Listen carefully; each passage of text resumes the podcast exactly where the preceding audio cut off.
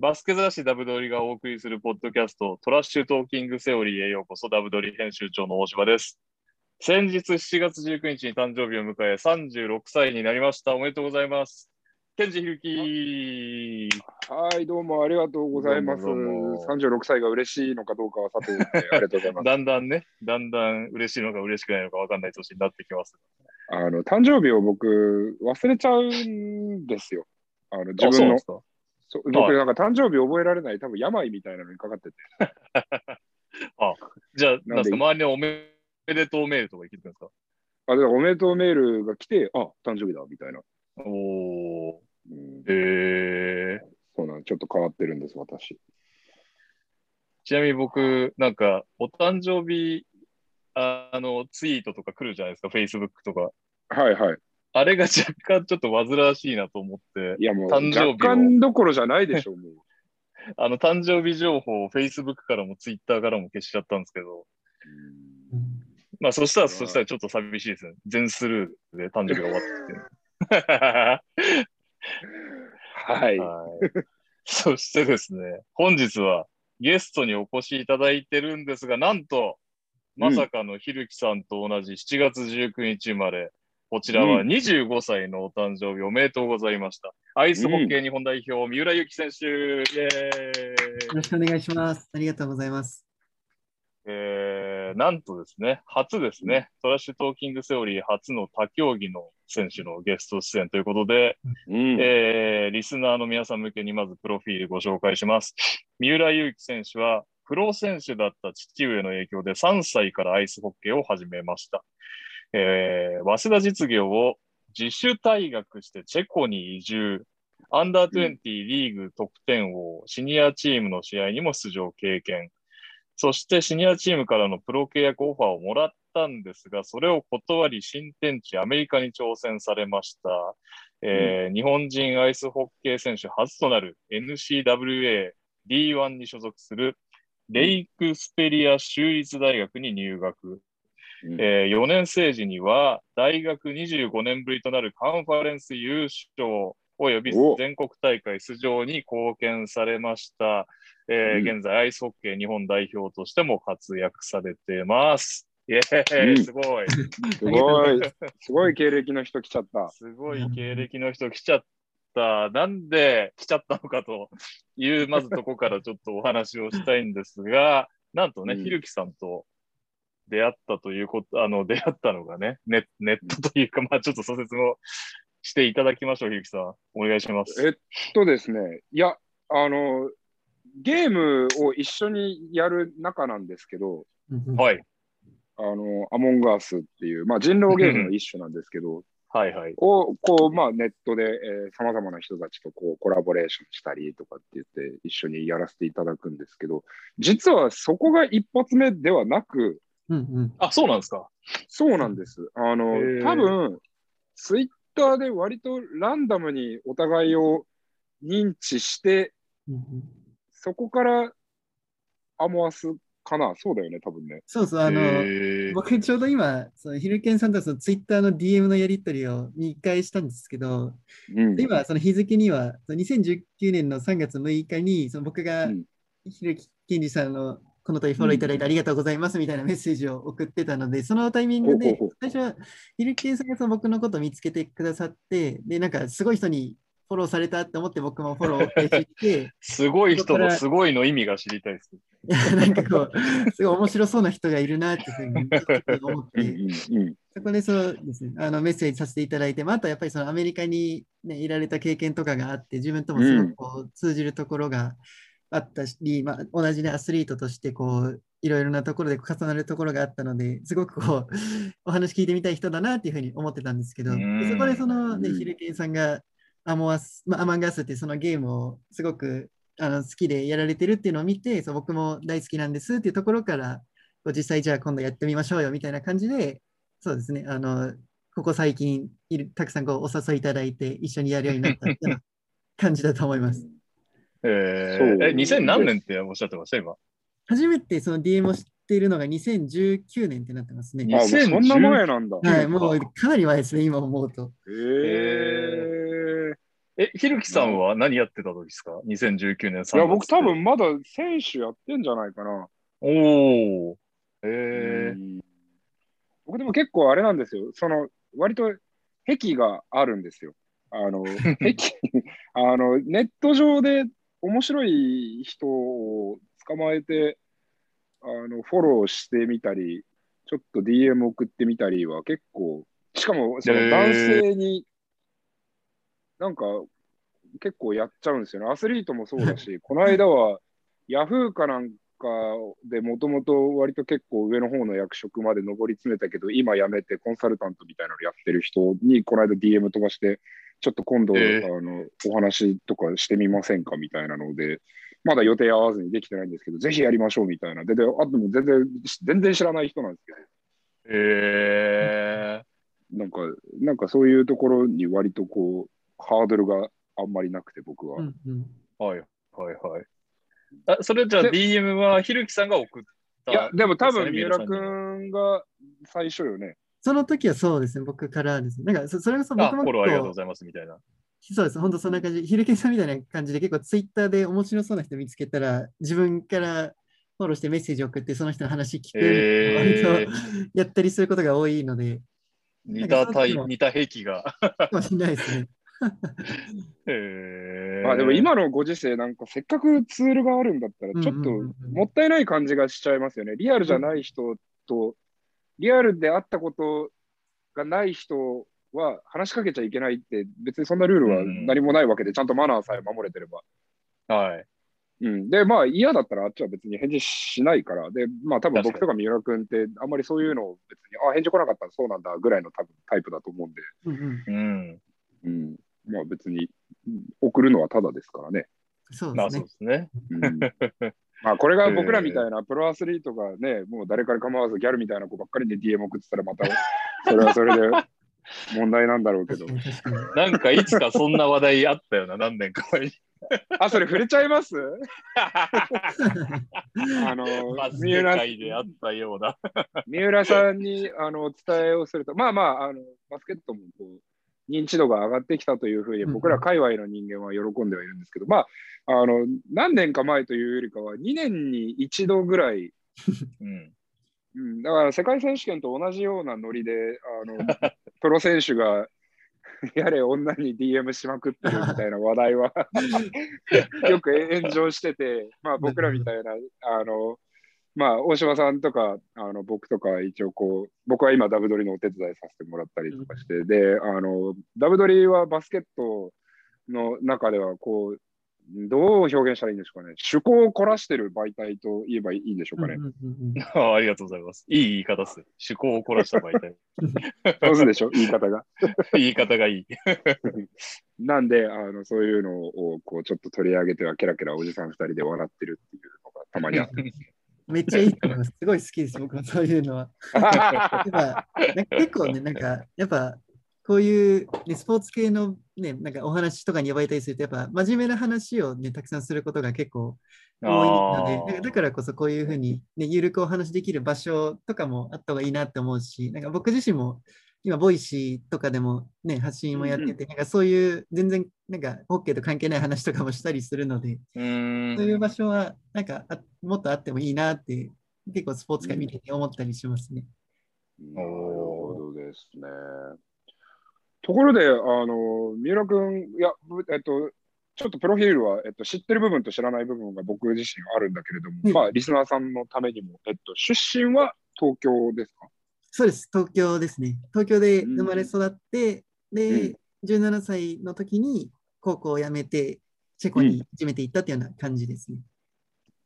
なるほどですね。なんでかっていうと、僕も、えっと、東京出身でして、うんうん。うんで、それこそ、えっと、僕の高校は、まあ、バスケットだとそこそこ強い学校なんですけど、それこそ双日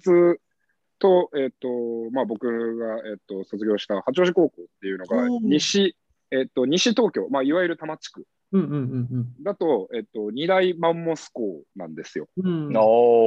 で、るえっと、まあ、お互いスポーツ力入れてて、双日は、えっと、まあ、皆さんおそらく野球のイメージが一番強いんじゃないかななんて思うんだけど。うんうんうんあの、双日は結構ほぼ全カバーぐらいにスポーツ強くて、バスケット強かったんですよ、僕の時。うんうん。なん、で、あの、選抜のやつらが一緒だったりとか、それこそ体育館とか行って練習試合とかもしてたんで、うん。ああ、双日なんだと思って。そうなんですね。うんまあ、確かにバスケ部も結構やっぱ話は聞いてましたね。あの、それこそ同級生でもスポーツ推薦で入学した子がいて、そのまま早稲うんうん田大学のその体育会の方でもやってる選手とかも何人かいたので、うんやっぱり結結構当日は本当スポーツには力入れてるところだなっていうふうに思うんですけど、そうただあのアイスホッケーで言うと、当日だけしてその強豪っていうわけではなくて、あ、そうなんだ。はい、チームの半分以上が高校からホッケー始めた選手たち、初めてスケートを高校生になって履くみたいな選手と、あとうん。スポーツ推薦が年間に3人っていうような状況でできてるチームだったので、2、3人。そうです。なので本当、チームの半分以上がもう未経験者の状態だったんですけど、その中でもこう、ホッケーを、まあ、続けてたみたいな感じですね、僕は。うんそれって例えば、えっと、じゃあまあ双日が、えっと、そういう状態であるのであれば、えっとまあ、わからないんだけれども、例えばまあ東北とか北海道の学校へ行くと、もうゴリッゴリスケート小さい時からやってますオンリーのチームとかもあるわけ。もう本当にその通りですね。あの東北、北海道とか、まあ、関東のそれ以外のチームはもう基本的にもう10年、20年、20年はないか、10年近くうん。ホッケーをずっとやってる選手たちでできてる中だったので、なんかまあ正直に言ったらその、ホッケー上手くなるためにいい環境かって言われると、多分決してそうではないと思うんですけどうん、それでも自分が双日に進んだ理由っていうのは、まああのうん。当時、父がコーチをやってたっていうこともあって、まだこの人のもとで学びたいっていうような思いがうーん。とか、そうあとはうん。こうわざわざその高校でみんな北海道の方に行って、結局大学は、あのまあ、いわゆる、ね、早稲田、うん。慶応ね、うんうん。そういうビッグネームの大学に戻ってくることがもう、その当時の日本の主流だったので、なんか、ね。わざわざそのだったら北海道に行く必要ないし、その自分が東京に残って、そう東京でも日本一になれるんだぞみたいなのをこう証明したいみたいな 結構思いを持って双日に進学したっていうのはありましたね。なるほどですね。ちなみに、ここの、えっと、その在学してた時の成績は？は、えっと、まあ、まずまずだったと思いますね。まあまあまあまあ、まなるほど。でかなりやっぱ当日はすごく勉強がまあ大変だったというか、まあ頭いい子たちばっかりだったんですけど、うん。まあ、その中でも、あのある程度の成績は取れてたのかなっていうふうに思うんですけど、まあ、1回うん。数学のテストで100点中11点を取ったことがあって、その時は、うんちょっと僕ここにいて大丈夫かなって思ったりしたんですけど、まあしっかり 補習に出てクリアしました。なるほど、なるほど。で、えー高校在学中にチェコへと。チェコは、えっと、もともとコネクションとかはあったんですか？それともトライアウトか何かで？そうですね、えっと、まあ実はそう小学4年生の時に一度チェコに行ったことがあって、で当時はうんなんかその、まあ、現地のホッケーに触れるみたいな感覚だったんですけど、その時にこうお世話をしてくださった方が、あの実際に日本人の方でそのチェコにこう移り住んでる方がいて、でその人があの現地でホッケーをやられてたので、その方のこうつてであのチーム紹介できるよみたいな形で、あのチェコのトップリーグに所属するクラドノっていうチームですね、20歳以下のあのトップリーグに所属するチームにこう練習出させてもらうことができて、でそこでまあ夏休みの2週間ぐらい、そう実の留学制度を利用して、チェコに一度行ったときに、こう練習だったり試合に参加し終わってこう帰るよっていうふうになったときに、あのコーチがうちのチーム残らないみたいな感じでこう声をかけてもらったのがきっかけで、うん。ここで、まあ、僕はそのチェコに残るって決断をして、まあ、一度日本に帰国していろいろビザの準備だったりをして、ここ2年生の11月ぐらいからあの、うん本格留学を始めたみたいな感じですね。なるほどですね。あのーなかなか、まあ、えっと、いろんなこう話には、えっと、もちろん展開できるんだけれども、その世界と日本のアイスホッケーの違いとかもすごく気になるところではあるんだけれども、あのまずその一つ、えっと、僕の立場から、まあ、今、やっぱり僕は学生とかをリクルートをする立場であったりとかして、それこそ現役の高校生であったりとか、えっと大学、在学中の子とかもやっぱりあの目はつけて、やっぱり評価はするんですよ。うんうん。だけれども、やっぱり僕もずっと日本で、あのもちろんアメリカと行ったり来たりはしてますけれども、あの今、ゼネラルマネージャーっていう立場をさせてもらってると、学校の先生だったり、親御さんの考えをある程度は組んでいかないと、うんまあ、日本的に言うとすごく角が立つ。うんうんうんうん、で、えっと、結局、やっぱり、えっと、今、うちはあんまりその、まあ、特別指定っていうんですけれども、その学生のうちからプロリーグにこう早めに、えっと、ロスターに入れて、で、その後、まあ、契約をしていくっていう流れは特別指定っていうのが今、こう B リーグでは使われてはいるんだけれども、あの、やっぱりあんまり、こう、そこまで本格的には乗り出せないっていうのがあって、高校生であると、いや、もう大学の進学が決まってるんですとか、いや、もうバスケやめようと思って、進学、あ、進学じゃない、就職が決まってますとか、うんうん。あとは大学であったりとかすると、もう明らかにその学生さんが大学を、大学生活を全うする気がない子うん。とかも、まうん。あたまにやっぱりアスリートはいるから、で、まあその是非を別に今どうこう議論したいわけではなくて、あの、で、そういうのとかも、でも、もう明らかにそういう卒業する気がない子だったりするんだけれども、やっぱり僕らの方からなかなか誘えない、うん。その先生への怒りを買ってしまうと、いろんなことが動きづらくなるっていうので、で、だから今、なんでその話を出したかっていうと、その三浦選手がまあチェコに行って、それ多分高校在学中に2週間の、えー留学制度を使って行かれたっていう時に、あの、まあ、このままチェコでアイスホッケーを続ける気はないかいって誘えるのがもうそもそもやっぱり世界となるほどね。スポーツ文化の違いというか、うん。その確かに。節操のなさというか、まあ、選択肢をうんうんうん全然平気でこう相手にお渡しするっていうう、ん。うん、感覚が。その辺はどうだったんですか？まあ、その、まずご家族だったり、自分の中だったり、あとは学校の状況であったりとか、まあ、それに付お随して。父さんも、そうですよね。そうですね、確かに。そこで言うと、まあそれうん。はい、あ、そうですね。そこで言うと、やっぱり、まあ、僕自身はもうあのその話をもらった瞬間に絶対ここ残ろうっていうふうにもう直感で決めてて、まあ、っていうのはやっぱり、うん。当時17歳でもともと海外に行きたいって思いをずっと持ってた中でこのタイミング逃したらもう二度と行けないんじゃないかとか、いね、ここ逃したらもう世界に挑戦するの遅くなるんじゃないかっていうような思いがあったので、うん。そのタイミングで僕は、僕自身はもう絶対行くっていうふうに決めてたんですけど、まあ、自分自身やっぱりスポーツ推薦選手として双日に入学をしてるので、そうだな。しかもお父さんも関係ないわけではないからね。そうそうそう、そうなんですよ。だから言ってしまえば、その、ね、双日をやめて海外に行くっていうのも、本当言ってしまえば自分のエゴでしかないわけなんですけどなるほど、。うんそれでもやっぱりすごく僕が今でも感謝してるのが、その当時の学校の先生とか、まああのうんまあ、コーチ陣、父も含めてそうですし、うんあとまあ当時のチームメイトとか、その父兄の方々っていうのが、うんすごくその快く僕のことをこう送り出してくれて、僕がこのね、夢を叶えたいっていう段階に来たときに、な今でも当日やめてもらったら困るみたいなことを言う選手っていうのは周りにいなくて、へあのー僕のそのね、なんていうんだろう、もう夢叶えてこいみたいな感じで、こう、温かくすごく送り出してくれたっていうのが、結構今でも印象にすごく残っていて、うん。なので、あの、ね、言っだからその僕のようなやり方が正しいかって言われると多分そうではないと思ううん。しうん、だからこそそういうね、ルートを取ることを理解してくれた当時の周りの人たちにはすごく感謝をしていて、うん。まあ、僕としてはでも、そう、やっぱり、当日に行ってなかったら、海外にも行ってないと思うので、多分海外行く、少なくともそのチェコには行ってないというふうに思うので、そういった意味でもうん、当日に進学したっていうのは、自分の中でもすごく人生の中で大きいターニングポイントであり、うん。かつ、やっぱそういう人たちに囲んでもらえた、恵まれたっていうのは、うんうん。本当に今思うとありがたかったなっていうふうには思いますね。うん。そうですね。逆にあのチェコに行ってからはどうでした？まあもちろんチェコにもいましたし、アメリカにもいましたし、うんうん。なんかちょっと、まあヨーロッパでのそのアイスホッケーでの捉え方、あ、まずそうですね、じゃあ日本での、日本のアイスホッケーのこの立ち位置とかをこう三浦選手の言葉で、例えば、えー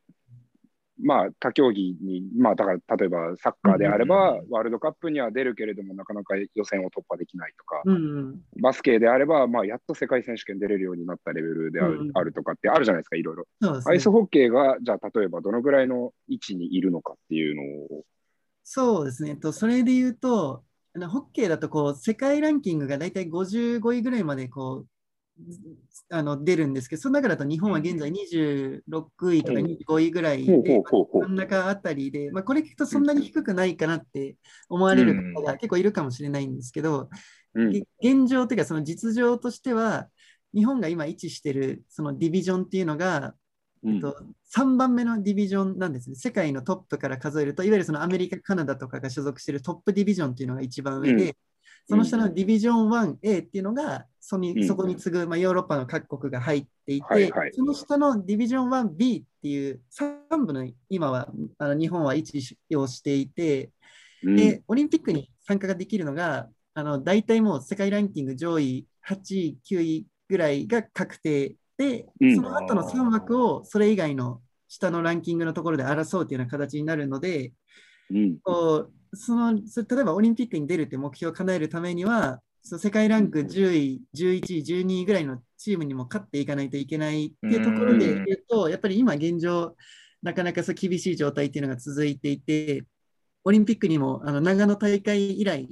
あの日本代表は出れていないので、うんそこそこはそのたまたま僕の父親が選手として実際にあの長野五輪に出場したんですおお、すごい。そうなんですなので、そういうのもあっすて、げえ。僕も結構やっぱ五輪に対する思いっていうのがすごく強いので、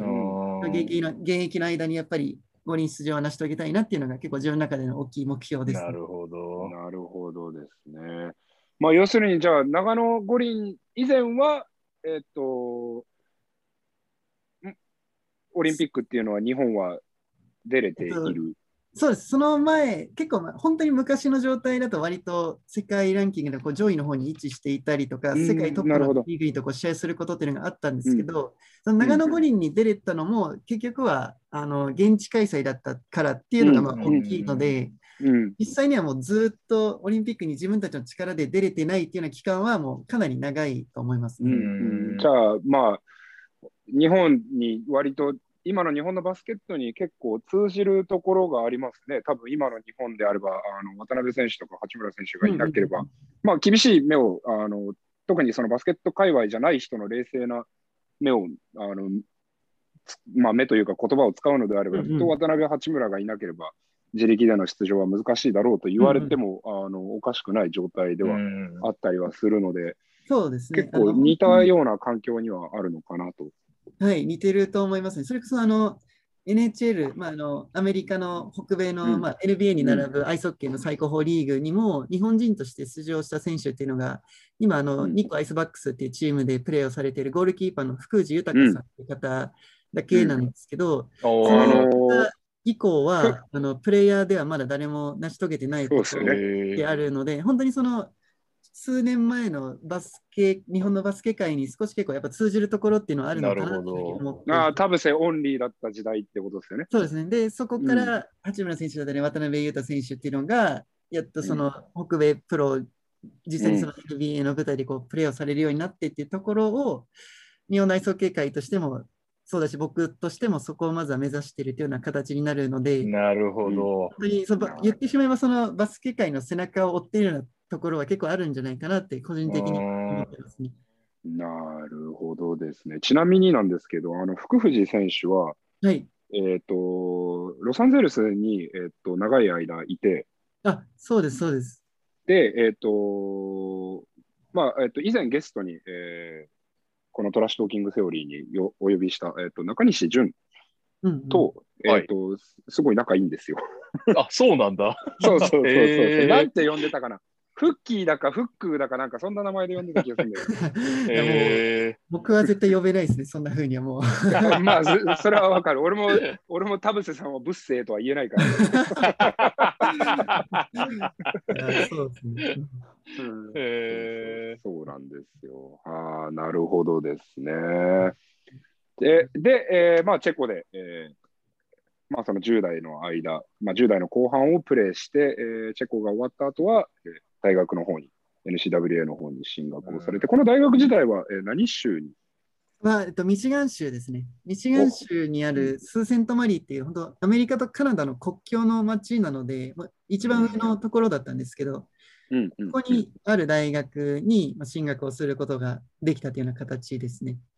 なるほどですね。ちなみに、えっ、と、バスケットでいくと、もう、えっと、NCWA がもう、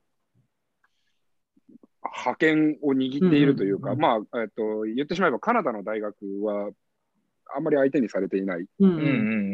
ていう状態なんですが、あの、まあ、それこそ、あの、それでもいい選手はたまにポンって出てくるけど、うんうん。まあ、カナダのトップ選手たちはやっぱり、あの、アメリカのディビジョン1に所属するっていうのが、まあう、ん。通例であって、アイスホッケーだと、そのままカナダに残る子とかいるんですかね？まあそうですね、あのホッケーの場合だと、最近やっぱりその D1 に、NCA の D1 に進むっていうのがすごくこう割合としても多くなってきていて、うん。今までそのカナダにもあのジュニアリーグって呼ばれるものがあって、まあ、16歳から20歳の間まででその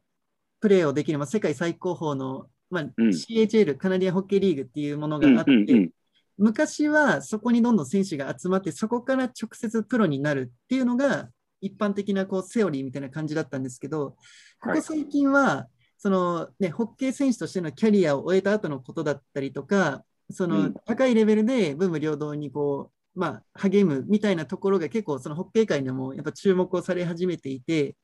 カナダの選手たちが逆にアメリカに来て、あの NCA の D1 に進んで、そこからプロになるっていうことを目指す選手が結構増えてきたりもしてるので、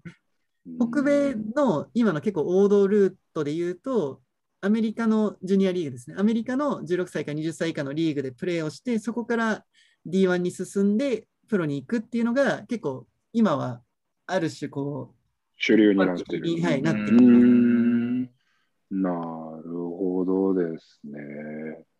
うん、あの NHL、まあえっと、世界でおそらく最高峰のリーグだろうと思うんですが、NHL は、えっと、 early entry の縛りとかはあるんですか、えっと、特にはないですね。あの基本的にはあの NCA で例えばもう1、2年やって、もうそこでこう選手がもう上でやれるレベルがあるってなったら、チームたちもこうどんどん引き抜いていったりするので、うドラフトじゃ、ドラフトじゃないんですか？えっと、そうあのアイスホッケーの多分結構大きい特徴として、ドラフトが18歳で行われるんですよ。基本的にすごくこううん早くて、で、18歳ぐらいって、まあ、17、18歳ぐらいって、そのどの年代かっていうと、みんながその大学に入る前のあの年代で、うん。基本的にはそのジュニアリーグっていう大学入る前にそのプレーをする環境で結果を残した選手がドラフトをされて、ドラフトされた状態で大学に入学をして、でそこで大学をもし卒業してプロになれる力があったら、そのタイミングでプロになったりとか、えー。ドラフトされた状態で、こううん。1年、例えばもう大学でやって、もうすぐチームが必要としたら、その段階でも上に上げるみたいなことがあるので、そうなんですあの結構、ドラフトの年代が早いんですね、ホッケーは。えなのでメジャーリーグにちょっと近いのかな、そっちの方が。ああ、そうかもしれないですね、確かあに。バスケットよりかはもそんな感じなんですか？うんうんメジャーも確かドラフトされて大学に行く子はいますね。うんうん。へえそれが一般的ですね。うーん、なるほど。なちなみに、ああの、あ、いえいえ、どうぞどうぞ。あそうごめんなさいそう。なので結構その大学入学のタイミングが結構二十歳からになる選手とかも割と多くて、そのジュニアリーグ、16歳から20歳のリーグでもう長いことプレーをギリギリまでプレーして、そこから大学に進むみたいな選手も結構多いです。うーん。まあ、全然ありですよね。あの、NCWA のレギュレーション自体は25歳までだったらうんうん登録していいっていうのが、えっと、競技として共通のはずなんで、うんうんへえうん。で、えっと、レッドシャツ含めれば5年間っていうのもアイスホッケーは一緒なのか同じです。な。うんううんうん。んなんで、全然二十歳。僕自身もアメリカの大学は19の時に入学してるし、うん。ううんんなんか結構長くまで。だから結構、なんだろうな。お前絶対 2年生じゃないだろうみたいなやつとか言いますよ、平気でめ。体とか顔とか、いやいやいやみたいな。めっちゃわかります。めっちゃいますね、本当に。へなんでここえいるのみたいなことが割と。う んなるほどですね。大学生活はどうでした？は楽しかったですね。やっぱ人生の中でも一番楽しかった時間のまあ、一つじゃないかなというふうに思うんですけど、まあ、やっぱチームメイトとずっと一緒に住んでたので、うん。まあ、ホッケーもそうだし、ね、学校の授業もそうだし、なんかうん。ネット用の夜のパーティーもそうですけど、やっぱ楽しい時間を過ごせたなというふうに思います。ドミトリーに住んでたってこと？それともルームシェア？そうです。1年目はドミトリーに住むっていうのがルールだったんですけど、2、3、4年はあの自分でもう、なんだ、あのアパートメントルームシェアしてたそううん借りてルームシェアですね。してましたなるほど。もうザ・アメリカ生活ですね。いや、そうだと思います。あの勉強はどうでした？まあまあ高校の時に当日に行っていたのであればあれですけれどもあのうん僕はやっぱり、僕はえっと結構高校までずっと行ったり来たりだったんですけれども、あの高校3年間は基本的に日本にいたんですよ。うーん。でそこからアメリカの大学に行ったんであのもうあこんなに勉強しなきゃいけないんだっていうのがものすごいカルチャーショックだったというかで本当にあの GPA が上がってこないと、まあえっと、日本でいうところの評定、まあ、成績みたいな、まあ、平均点みたいなものが上がってこないと本気で練習出させてくれないんで。うん。ど三浦選手はどうでした？は、えまあ、やっぱり大変でしたね。あのそれこそ今、ひるけさんがおっしゃったそので勉強量というか課題の量とか、授業の進むスピードとかにはすごく驚いて、僕自身もやっぱその英語で勉強するっていうのが初めての、ね、経験あそうかそうだよね。うんそう、それも、まあ、当たり前に授業が全部英語で進んでいく中で、もう宿題もやっていかないといけないし、で、うんホッケーもそこから、ね、あうん。の気を抜けないしっていうような形ですごく大変ではあったんですけど、でも、こうある程度やっぱりこう時間が経つにつれて、要領分かってくるというか、まあ、もちろん毎日、に夜こう2、3時間取ってこう課題をやる時間っていうのはもう取ってたんですけど、まあ、結構こう習慣化もされたりとか、まあ、あとテストで出てくる内容とかも、まあ、結局はこうじ授業で出たことだったので、そこをこうしっかりカバーできるようにこう自分で努力すれば、ある程度こう成績を取ることができるようになったので、まあ、少しずつこう慣れていったっていう形だと思いますね。うん。ちなみになんか、専攻は何だったんですか？僕の専攻はスポーツフィットネスマネジメントですね。スポーツフィットネスマネージメント。そうです。あの、まあ、大きい、そのいわゆるそのメジャーは何って聞かれたら、キネシオロジーっていうものに、あのそのまあ、人人間のその運動生理学みたいなところになるんですけど、うん。その中でも僕はあのスポーツフィットネスマネジメントとヒューマンパフォーマンスっていう、そのうん。キネシオロジーのなの中のこう分野をこう重ねる形で取っていたので、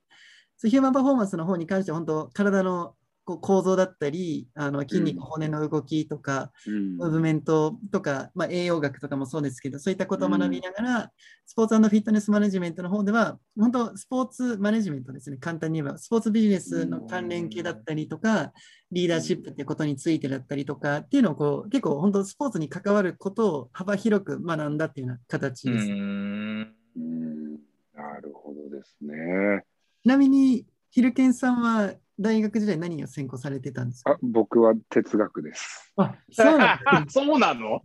フィロフィロソフィーです。哲学？え、それって昔のですか？あの、もう、なんか、名前僕らが知ってるようなやつ？あそれそれこそれこそニーチェだったり、講師だったり、なんだったりとか、そういうのを勉強する。えーまあ、わかりやすく言うと。うんうん。えだなんか、僕、やっぱ好きなものじゃないと絶対続かないなっていうのがあって、うんうんー。はい。で、スポーツマネジメントを最初やりたかったんだけれども、うんえっと、そこが、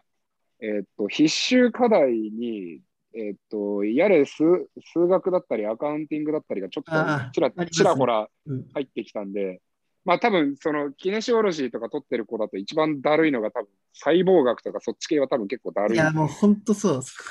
そう、その、いや、必要なの分かるんだけど、うん。いやー、それはちょっとだるいわみたいなやつの気持ちに僕は負けて、哲学、まあ哲学だったら絶対飽きないの分かってたんで、僕哲学とか宗教学すごい好きなんで、ああ、そうなんだ。えだから、で、面白かったですね。授業はすごい面白かったです。例えばうんなんか課題とかが、でまあ日本だったらすごい、なんて言うんだろうな、日本ってすごい自分の意見を言うのをすごく恐れる人たちがいたりとか、ちょっと突飛な意見を言うのをすごく恐れたりするんですけれども、例えば先生が言うんですよ、バンって、いきなりプロジェクターにバンって。で、おばあさんが、えー、道を渡ろうとしています。でもよそ見をしている自動車が走ってきています。その時にあなたがすべき行動は何ですかとかって言って、それがいろんな意見が出るんですよ。例えば、いや、もう自分が助けに行って自分が死ぬ可能性があるかもしれない。ばあさんはいずれどうせ死にゆく運命だとか、いや、そんなことは人として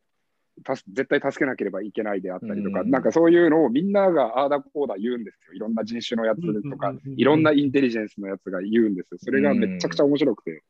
確かに。なるほどね。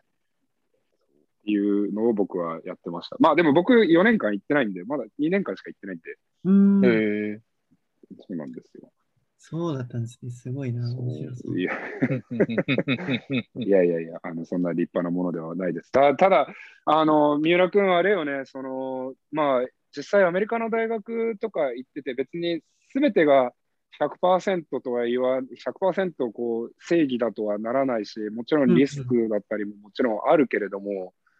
あの、すごくタフにはなるよね、アメリカの大学で、かつアスレうん、アスレチックの部門に所属をしながらちゃんと卒業をするであったりとか、生活をこなしていくっていうのは、だから僕、結構日本のアスリートは、まあ、ガタガタ言ってるぐらいだったら、もうとっとと行っちゃえよっていうのをすぐ言うんですけど、うん、高校生とかがやっぱ相談してくるんで。うん、ああ。うん。そうですね。やっぱ、うん、すごい思います。なんか、やっぱ続けるのその競技を続けていく中でのストレスというかね、そのやっぱり乗り越えないといけないべき壁がやっぱバンバンバンバン出てくるし、やっぱそのね、すごい選手たちが集まってくる中で自分も、ね、立場を確保するためにやらないといけないこととかがたくさん出てくるし、もちろん試合に出れない時間とかもたくさんあったので、なんかそういう意味だと本当に大学4年間でもめちゃくちゃ鍛えられたなっていうふうに思うので、なんか本当今、ヒルケンさんが言われた、どんどんそのもう海外行けよとか、その大学行っちゃえよって思うのはものすごく僕も思ってて、結構その日本のホッケー界も、なんて言うんだろう、結構、なんていうの、この閉鎖的というか封鎖的な風潮があって、うん、そのでさっきのそのプロになるかならないかっていう話じゃないですけど、こう、現実を、日本のアイソプロのアイスホッケーの現実を見て、で力がある選手でもこうホッケーをもう大学卒業と同時に辞めて就職するみたいなことがやっぱりホッケー界でも起こってたりしてるので、そういう中でもやっぱり僕はこう、チャレンジャーで居続けたいというか、ね、こう新しい環境にどんどん身を置くことで自分を成長させていきたいっていうふうにすごく思うので、なんかやっぱりもっともっとこう、日本アイスホッケー全体としてすごくこうハングリーになっていかないと、それこそさっき言った五輪予選を勝ち抜くとか、うん、NHL に進む選手が出るみたいなことは、やっぱなかなか起きないのかなっていうふうにはすごく感じますね。なるほどね。なるほど。ちなみに今は、えっと、ジュニア。もう卒業した、シニア。はい、あの、今年の4月で卒業しました。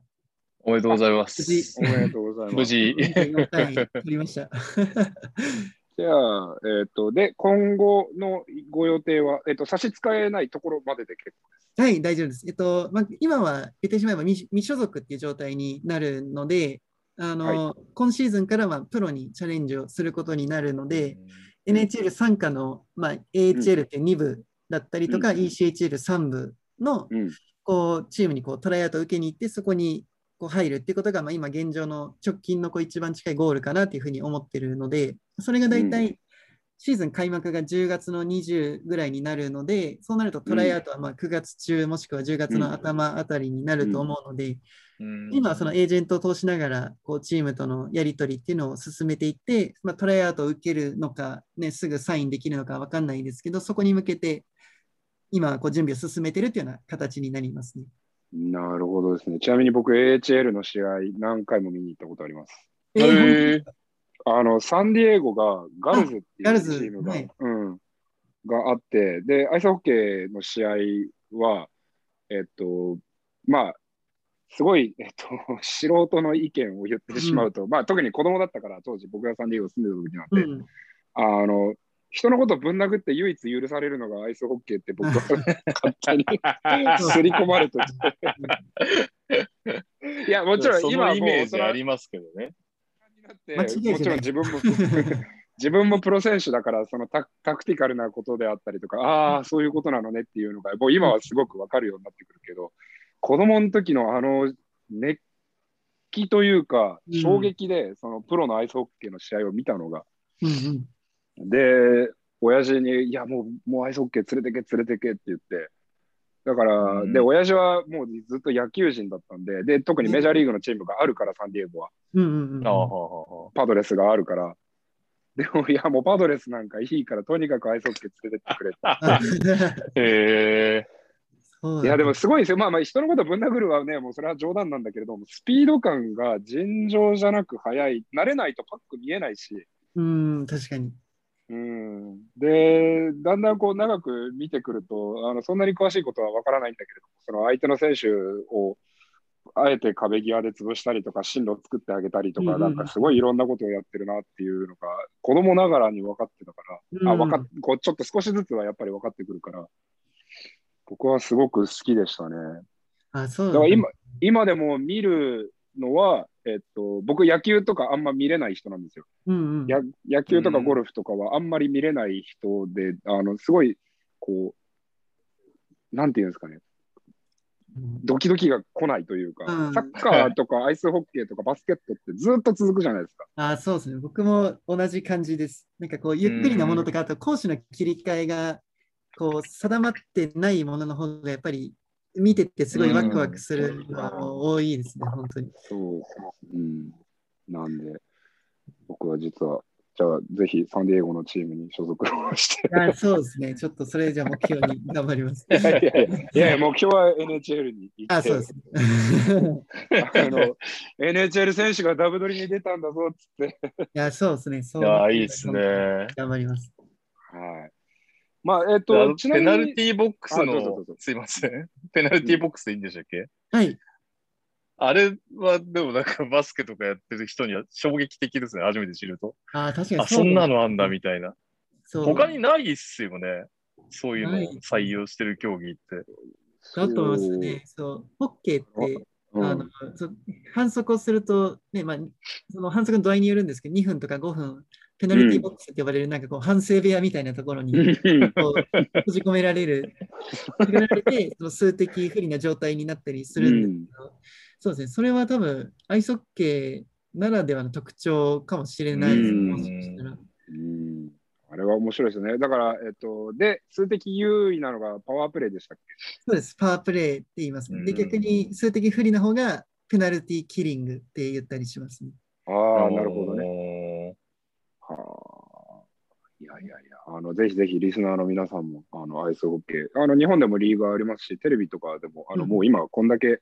ネットだったりなんだったりがある時代なので、ぜひぜひ見てみてください。とっても面今っ白いです。て、ちなみに NHL って何で見れるんですかね？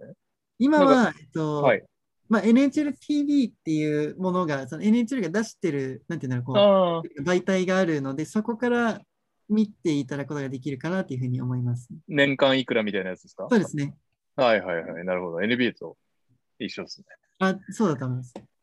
なるほど。僕はちなみに NHL の知識がもう、ペンギンズ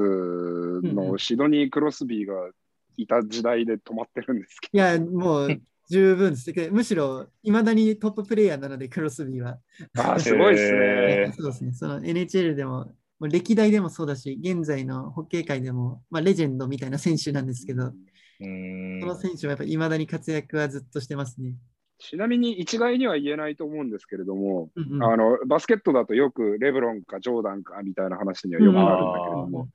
あのアイスホッケーだとやっぱりクロスビーかグレッツキーになるんですか？だと、えっと、まあ、世代が違ううん。違う。ので、うん。もちろん。もちろんやっぱりあるんですけど、その、まあ、今までの、ね、 GOAT で、その一番、うんうん。今までのベストってなると、やっぱりグレッツキーがまあ一番、うん。やっぱりトップで。あそこは揺るがないんだ。そうです、そこは揺るがないですね。で、ただその、うん。現在というか、その現ホ現段階のホッケーで言うと、クロスビーとあと、ワシントン・キャピタルズっていうチームにいるオベチキンっていうロシア人のオベチキンわかります。いるんですけど、はい。その2人が結構比べられることが多かったりもしますね。へー。うん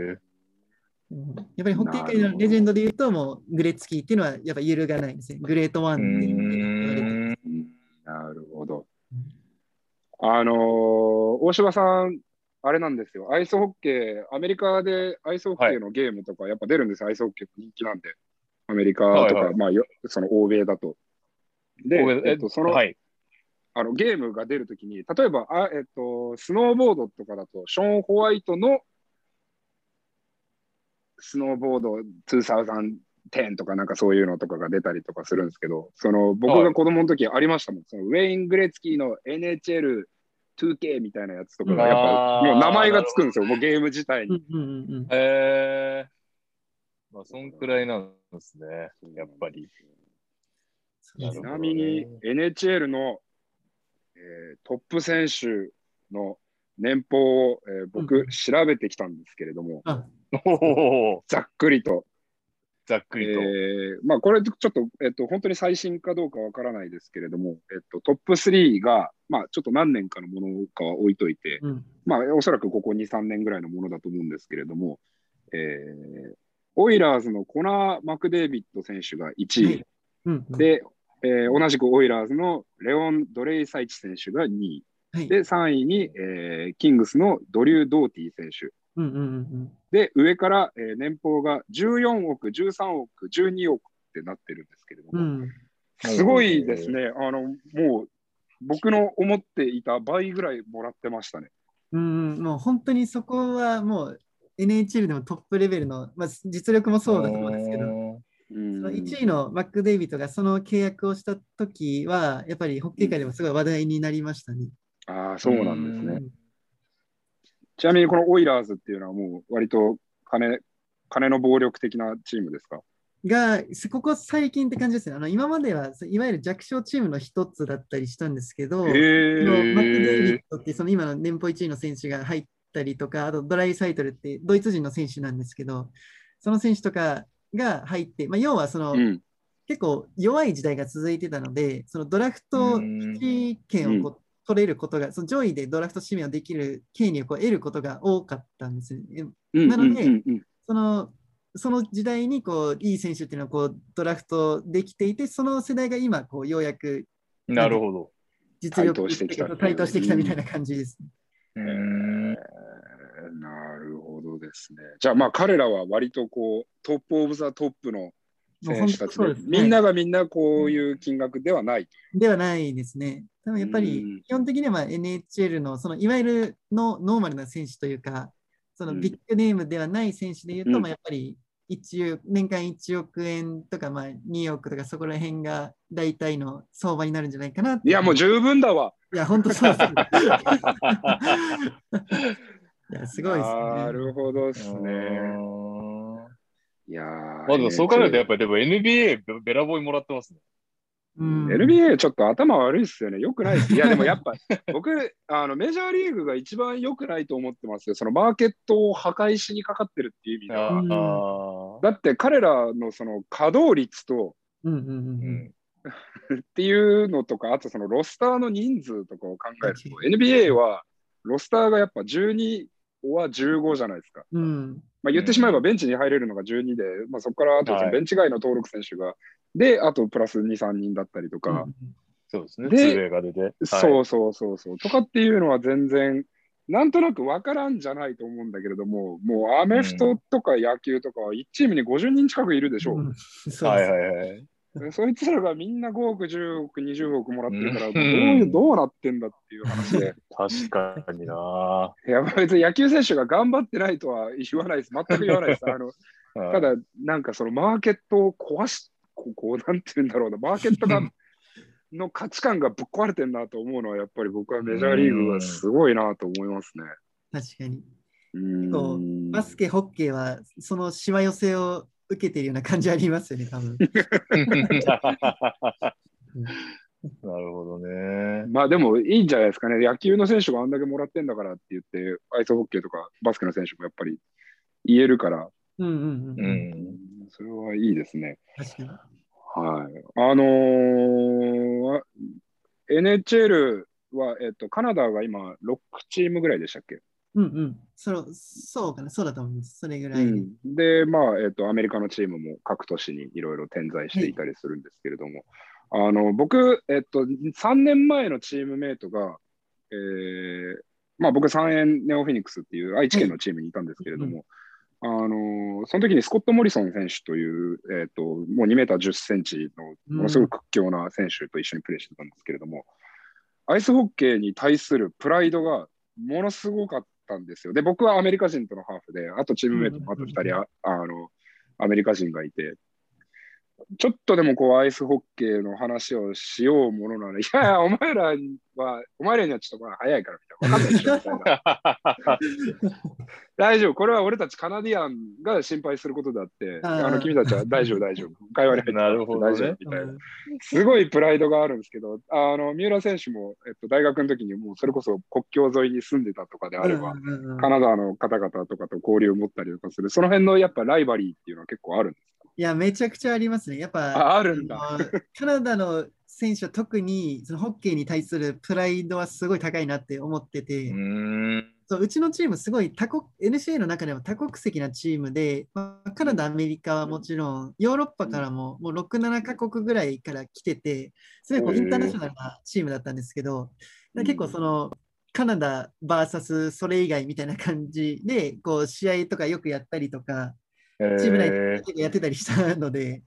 なんか結構そのチーム内の中でも、なんかそのまあいろんな文化が混じって面白かったですね。すごい。ーうーんえちなみになんですけど、カナダとアメリカ、ランキングみたいなのって出てるとおっしゃってましたよね、55カ国？カナダとアメリカは現在はどっちが上なんですか？えっ、と、どうだろうな。多分カナダが上だと思いますね。あ、なるほど。はいで、チェコとかっていうのはどの辺に入ってくるんですか、チェコは、えっと、世界ランキング5位とか6位ぐらいです。おおあ、じゃあやっぱすごいとこなんですね、チェコもね今、えー上から読み上げますね、男子。はいえー20 2021年6月時点での上位20カ国。割と割と最近の。はい。はい、えーカナダうんうんうん。1位、で、2位がフィンランドです。えそうですね。あ、アメリカじゃないんだ。で、うんうん3位がロシアです。えで、4位にやっとアメリカが来て、そこからドイツ、チェコ、スウェーデン、スイス、スロバキア、ラトビアというふうにトップ10はなっております。じゃあヨーロッパも結構盛んなんですね。盛んですね。あの、それこそ、この今出てるフィンランドとかあとスウェーデンとか、ドイツもそうですけど、ここら辺は本当にここ最近一気にこうガガガってこう上がってきたような。へえ。でススカンジナビア系の人たち。あそうなんか今まで本当カナダ、アメリカ、ロシアの対等みたいな感じだったんですけど、そこにこのヨーロッパだってこう北欧勢がこう入ってきてみたいな形がどんどん増えてますね、今は。ううんん。なるほどですね。まあ、雪はね、もう困らないほどあるでしょうしね。そうです。うん はい、ということでございました。じゃあちょっとお話をちょっとだけ、えっと僕ら寄りのお話に、えーほうほうすると、あの、三浦選手は日本の B リーグとかはどの程度ご存知ですか？そうですね、えっと、し自分がこう親交のある選手でいうと、それこそあの、ネオフェニックスに前までいられたこう山本修介さんは一番うん。こう仲が仲がいいというか、よくお話をさせていただく人で、うん。あの、その山本さんがやられてたそのファンの方との交流イベントをうん。たまたまツイッターで拝見して、それでちょっと自分もこれやってみようっていうふうに思って、そこからこうメッセージさせてもらったりとか、イベントいろいろ登壇させてもらったりみたいなことがあったりとかして、まあ、あと、あの他の選手で言うと、あの岡田祐介さん、京都ハンダリーズ。とかは、まだその直接お話をさせていただいたことはなないんですけど、同じスポーツマネジメント系のこうプログラムをあのうんうん岡田さんは僕の1期前にこう受けられていて、へえ。その次の期期生でこう受けてたんですけど、そこでこういろいろ岡田さんの話とかも聞くことがあって、まあ、個人的には、うん特にそのいろんな、ね、活躍をされている方なので、まあ、尊敬され、うん尊敬している一人ではありますね。あの、我々が言うところの岡田先生ですね。あ先生ですね。そうなるえ、なるほど、ね。ダブドリ、ダブドリ絡みでいくと、岡田祐介と蛭木健二は、二人ともダブドリのお手伝いはいろいろしてますけれども、い やお手伝いってか出ていただいてありがとうございます。ま、混ぜるな、混ぜるな危険みたいな扱いになってるのはなんでなんでしょうね。そうなんですね。いやいや岡田さんと岡田さんと響さんのね、イベントとか想像つかないですね、確かに。あの実は僕ら小学校から知ってるんですけどね。えー、え彼、新宿出身で、僕、三鷹出身で、あ、そうなんだ。で、僕が小学校、あ、中学校の時だな。中学校の選抜の時に、岡田さんが、えっ、と、岡田さんがその中2の選抜みたいなので対戦し、練習試合したりとかはあるんですけど、あ。えー、まあ多分でも岡田さんは多分僕に近づくと僕が突拍子もないこと言って岡田さんのこうなんか風評被害が出るんじゃないかっていう ブランディング上関わあってませんああまりそうあまり近近寄ってはいただけないんです。いやいやいや、嘘です。あの彼、3対3のチームを、あ3人制のチームを経営されてて、で僕も、えっと、僕が経営者ではないんだけれども、実質、えっと、動かさせていただいてるのが僕だったりしてる関係でもうずっとここ6年、7年ぐらいはいろんなやり取りをうん。させてもらってて、なので彼も面白いですよね。あの、なんか頭、まあ頭がいいから、日本だとすごくこう、頭いいイコール頭固い人みたいなイメージに、ねうん。なりがちなんだけども、彼はすごく枠にとらわれない。というか、うんうんううんん、なんか、これって、いや、なかなかあの件に関しては良くないよね、岡田君とかって言うと、いや、そうっすか、全然僕はありだと思いますけどね、みたいなことを全然平気で言う人なんで。うん、彼みたいな人がやっぱりスポーツ界にいるのはとても大事だなとは結構。なんで岡田さん持ち上げてるのかわかんないけど、俺。うんそうだったんですねはいはい、なるほど。山本君と岡田君と。ミリーグの試合見に行ったことは？まだないですね。とっても行きたいんですよ。なんかすごい興味があって、うんシーズンがでもかぶってるよね、アイスホッケーとそうなんですよねバスケはね。なので。日本にこのいるタイミングで試合があればいいんですけど、か開幕は大体いつ頃になるんですか？やっぱり10月じゅ 10, 月の頭です。10月ですね今季は。かぶってますね、じゃあ。あそうか三三人制を見に来ればいいんじゃない？あー、確かに。見たいです、8月 ?8 月の半ば頃にあの平塚であるのと、9月の頭に、うんえー六本木であるんで六えー、で、その時は僕も岡田さんも2人ともいるんで、あ、お、おそらく、あ、まあ岡田さんは、まあでも千葉だから来るでしょ、多うん、うん。分。うん。いいですね。めちゃくちゃ行きたいです。あの、ぜひぜひ予定が合えば、後で LINE しますね。あ、ぜひぜひお願いします。はい。マークしていいです。ね。すごいな。ということで、なんかちょっと他競技いいですね。うん。うん、面白かったです。はい。うん、しかもなんかアイスホッケーとこうバスケットのなんか割とこう近しい、うん今、世界でこう抗いながら自分たちがこう、まあ、マップに自分たちの名前を載せるっていう表現をよくアメリカとかではするんだけれども、うん。うん自分たちのこの競技としての名前を挙げていくことであったりとか、まあ面白さをもっともっといろんな人に知ってほしいっていうところであったりとか、うんすごい通じるなと思ったりするんで、またなんかぜひぜひお呼びできたらなというふうに。はい。いいそうでねですすね。。面白かったはいです。僕自身もいろいろお話聞けて楽しかったです。ありがとうございます。ありがとうございました。じゃあ、三浦選手、えーっと、まあ、いろんな発信をされてる三浦選手なんですが、最近、えーっと、フィナンシェというものをされてるということで、ちょっとその説明をお願いしていいですか？そうですね。えっと、まあ、今やらせてもらっているのが、まあ、次世代型クラウドファンディングみたいなものの形で、こうフィナンシェっていうサービスを利用して、まあ、僕自身のこうトークンを、まあ、販売しているような状態なんですけど、あのこれからプロになるにあたって、こう活動資金の捻出っていう面でもそうなんですけど、まあ、これからその夢を叶えていく過程っていうのを、まあ、この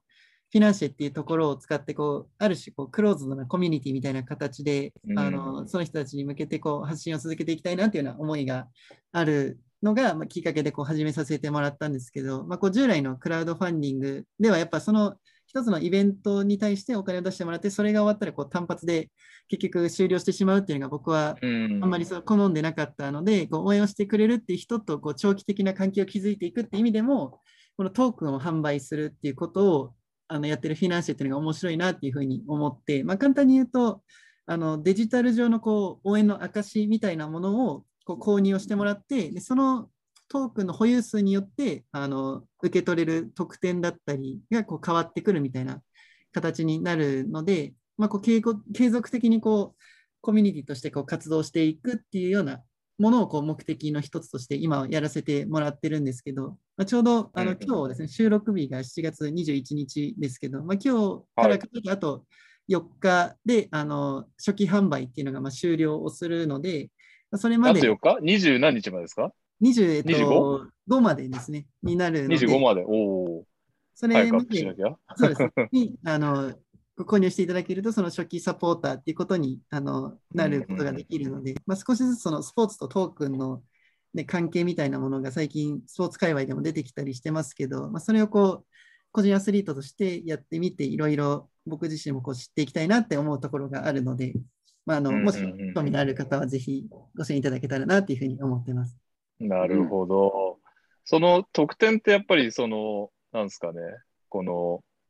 例えば NHL 挑戦とかの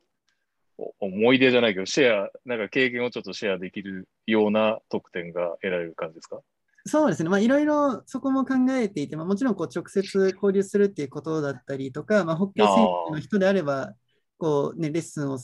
帰国してするとか、あとはその単純に、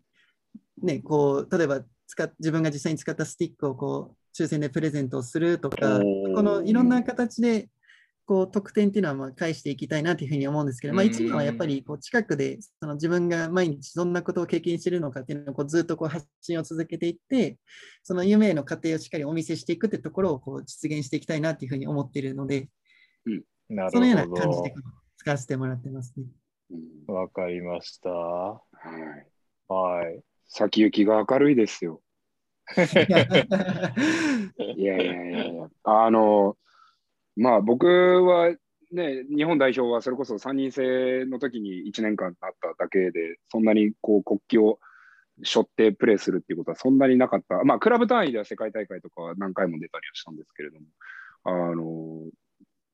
で、やっぱりそのキャリアのこの早い段階で、そこまでこう自分の目標だったりとか、そのしっかりした考えであったりとか、あとはその大きなビジョンっていうのは僕は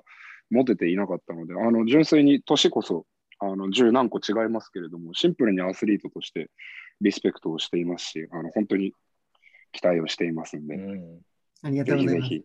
良い報告をそのうちお聞かせ。そうですね。そうですねまたここに戻ってこれるように頑張ります。はい、うんはいいいっすね。なんかいい報告しにまた戻ってきていただくということで。そうですね。ぜひね。はい。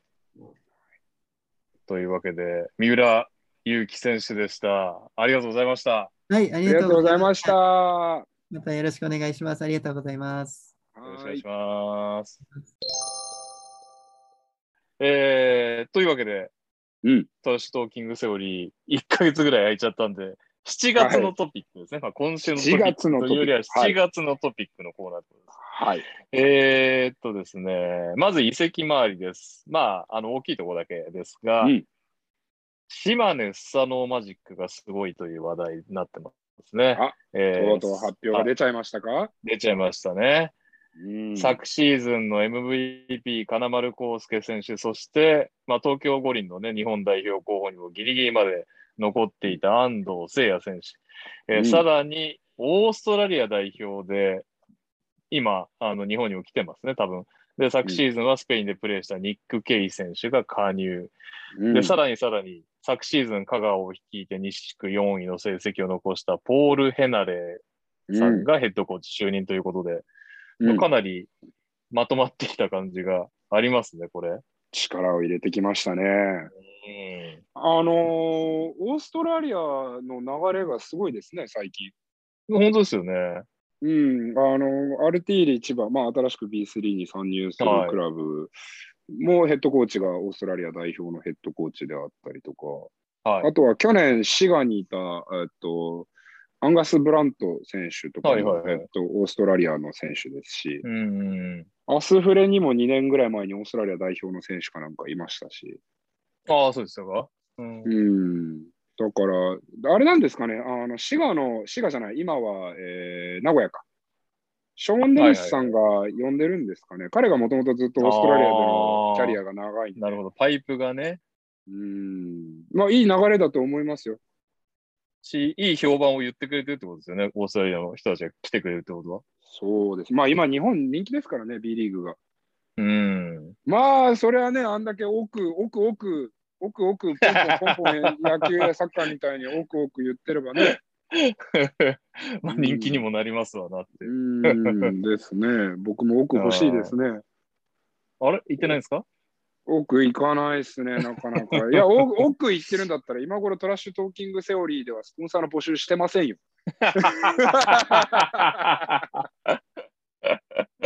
そうね。もう、楽しみでね、つって。これは、あくまで。奥もらってんだけど。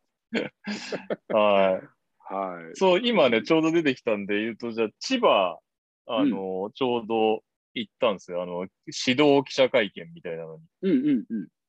行って、で、あの、詳しくはですね、ダブドリのノートに、あの、中崎エリナちゃん、ダブドリガールの記事を書いてくれたんで、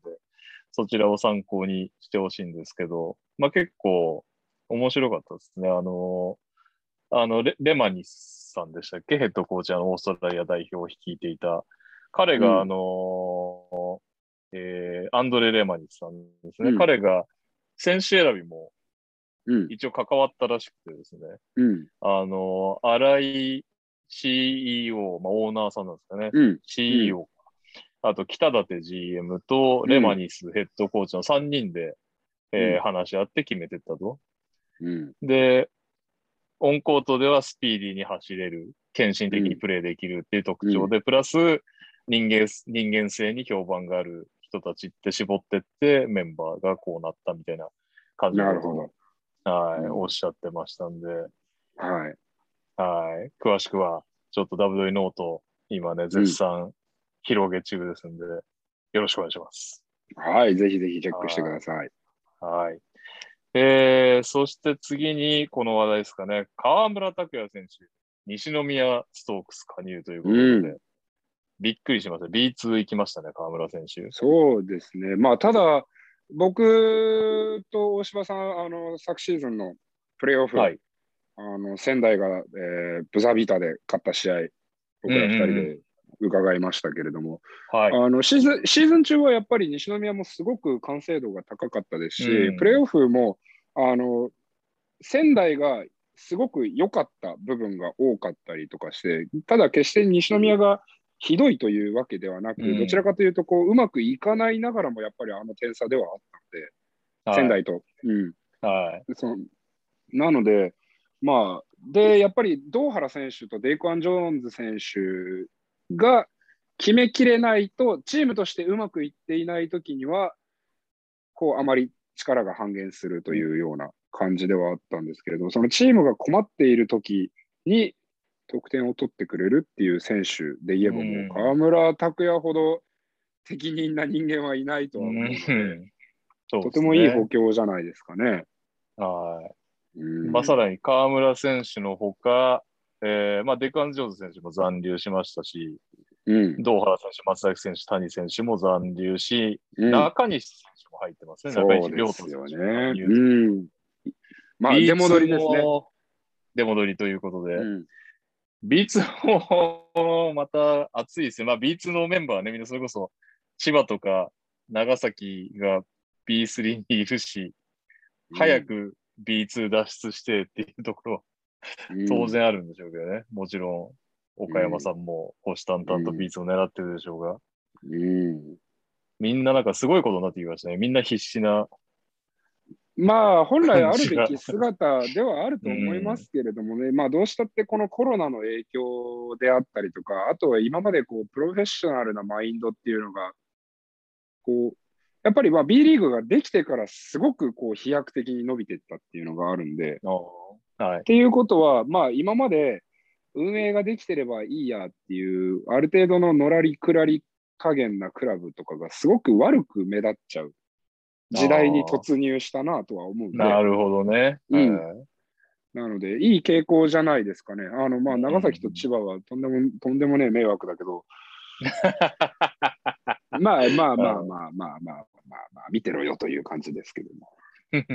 はい。でもまあ、あの本当に B1 だけじゃなくて B2、B3 もね、どんどん盛り上がってて、それこそね、あの、チームがない都道府県の方が少ない、もうこのご時世ですから。うん、そうですね本当にな、日本全国でバスケットがどんどん盛り上がっていけばいいなとは思う。うんそしてそんな中でもね、プレミアリーグだか新 B1 だかっていう話もあり、うん なかなかいろいろうんどうなっていくのか、日本バスケット界っていう感じですが、は続きまして、い。うん。竹内ジョージ選手、大阪エベッサ移籍ってなりましたね。うん。えー5シーズン過ごし、2度優勝しましたアルバルク東京出て、大阪エベッサ移籍ということで、うん。まあ、大阪さんもニュービル選手残留、竹内選手のおかげで、相田選手3番でも使えるという感じで、なかなかこちらも。西地区がすごいんですよね、今年。う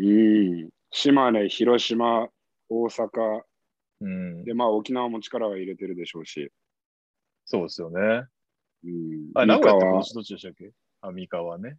うん名古屋ってどっちがいいんだろでしたっけ？なんか信州が西に入るんじゃなかったっけ？違ったっけ、信州西ですね。うん名古屋も西ですね。ああ、結構大変ですね。これは西がと、うん広島もいるし、西がとんまあでもももう昔みたいにそんな、なんか、あ、これは明らかに抜いてるなチームは減りましたね。うーん。まあ、抜いてるって言い方はちょっと語弊があるけど、はい。劣るな、みたいな、補強頑張れなかったな、うんみたいなのは減りましたね。確かに。うんまあそうですね。楽しみになってきました。えー、そして、えーっと、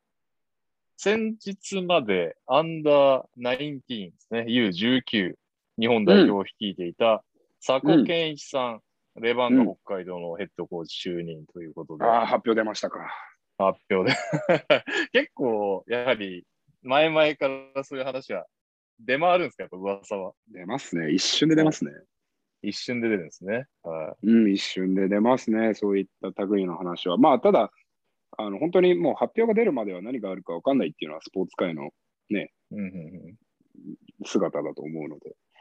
まはい。あ、あのに匂わせ程度で。みみんなで楽しむのが健全なのじゃないかなみたいな、本当かな、本当かなみたいな。るほどな、ね。うん。いい。いいんじゃないですかね。まあ、北海道も今、すごく再建に入ってる時期だと思うので、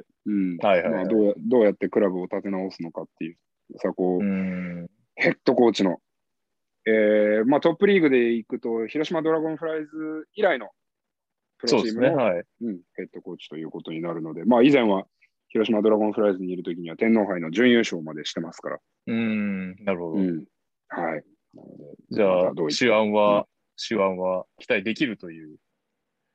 どうでしょうかね。バスケットも今、あのどんどんどんどん選手の質だったりとかも変わってきてますからね。まあ、合う合わないも確かに、数年でね、数年でどんどん変わっちゃいますからね。うんはいはい。えー、最後の話題です。はい。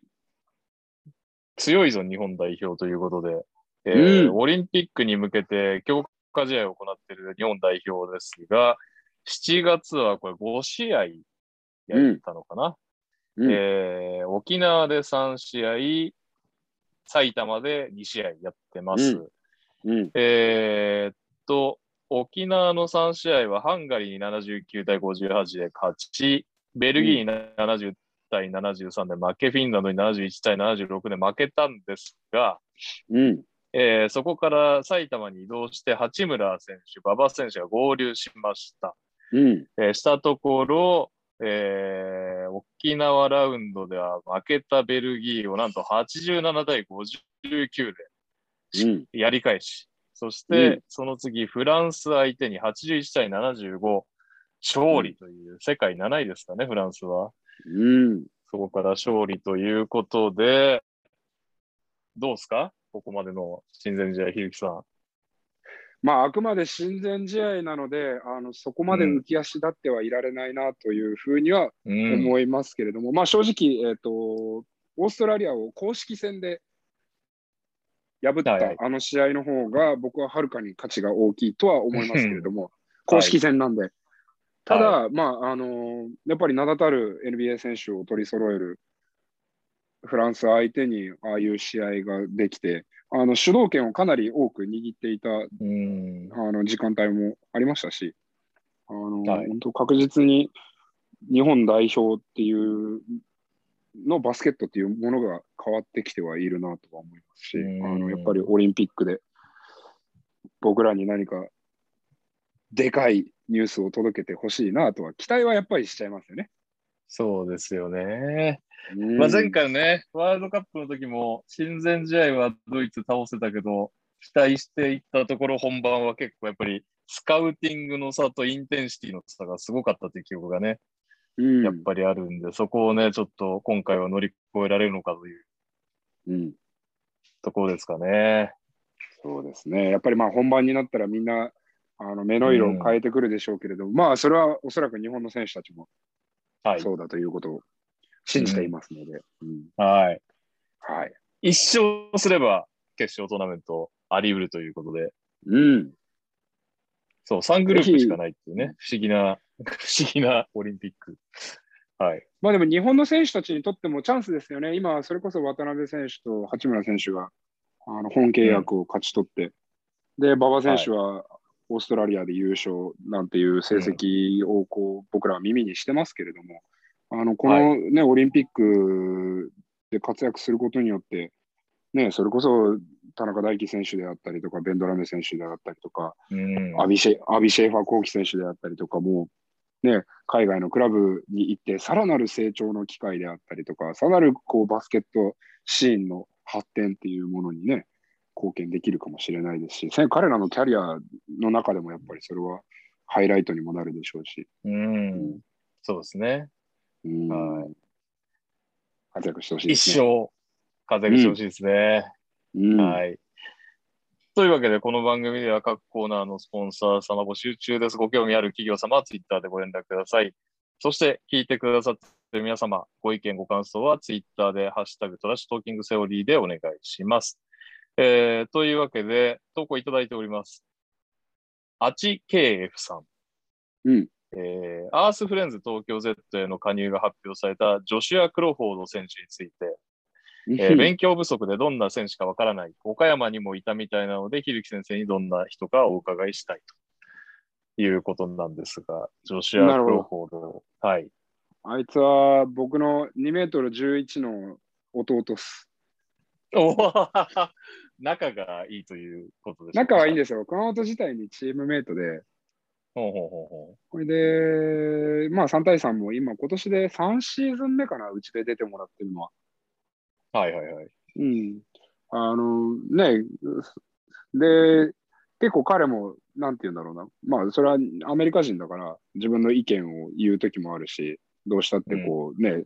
疲れちゃうときもあるし、選手だから、はい。ね、プレーがうまくいかないときもある、フラストレーション溜めるときもあるんだけど、あの時より僕がこう、ガンってこう言うと、すげえ、シュンって、2メートル11の体を小さくして、シュンって落ち込んじゃうんで、なんか言った、怒怒った俺が、あ、ごめんな、ジョシュみたいな感じになっちゃうんですけど、でもその、なんか、えーあの可愛いのが、その後、何くそって言って、もう本当に頑張ってくれるんで、良き、良きチームメイトであり、あの、うん。まあ3対3の時には僕が練習をこう、仕切ったりしてすることもあるんで、あの、良き選手だはいはいはないというふうには思っていましたね。アースフレンズにフィットす、フィットするといいなと思ってます。特徴的にはななんか得意なのは、やっぱり、あそんだけ死んじゃったと、ら、はい。スリーポイントが得意です。え、あ、そうなんですか？えーそうなんですよなるほど、なえっるほど。と、まあ、でだからといって、えっと、チャニングフライみたいに、あの5番だけれども、外しか打ずたないっとペリメーターみにいるみたいな。たいなではな。はいあのちゃんとフロアも、フロアも走ってくれますし、リングの周りうんでのプレーとかも頑張ってくれますし、なるほど。うん、ただ、まあ、純粋なやつなんで、あのはいちゃんとコミュニケーションを取ってあげないと拗ねちゃうと思うんで。なるほど。これを聞き、うんお聞きのアースフレンズ関係者の方がいたら、そこら辺を気をつけていただいて。はい。たまにね、関係者から聞いてますよって言われてドキッとするときありますね。ドキッとしますよね。やめてほしいですよね、本当に。そう、このチームの話してないよな、俺とか思いなが いや、それ、大島さんはいいですよ。それ全部、あの困ったら全部ひるきのせいにしちゃえば大丈夫なんら。ゆうきさんがね、つって。で。いやー、僕も困ってんすよ、つって。そこまで言っていいのっていつも言うんですけどね、つって。あ逆だろ、つって。全然パス送ってんじゃねえか、お前っていう。はい。というわけでね、このように番組で拾いますんで、ちょっとオフはね、毎週やれてないんで、あのーなんですかね、投稿が古くなっちゃうとか思う方もいらっしゃるかもしれませんけど、ぜひね、ちょっと番組盛り上げるためだと思って投稿いただければと思います。はい、どしどしお寄せください。僕もちょっとタイミングがあれば、あのツイッターとかでそのままリプ返そうかなあなんていうのもちょっと考えてたりするんで、ぜひぜひ、トラッシュトーキング、ハッシュタグトラッシュトーキングセオリーまで、はい、コメントお寄せください。ます。はい。というわけで、またちょっと次の予定は決まってないんですが、今ゲスト交渉中のところが一つありますので、早々に決めて、はいまたツイッターでご報告したいと思います。はい、はい。というわけで、樋口さんお疲れ様でした。お疲れ様でした。お聞きの皆さんもありがとうございました。また次回をお楽しみにしてください。バイバイ。またねバイバイ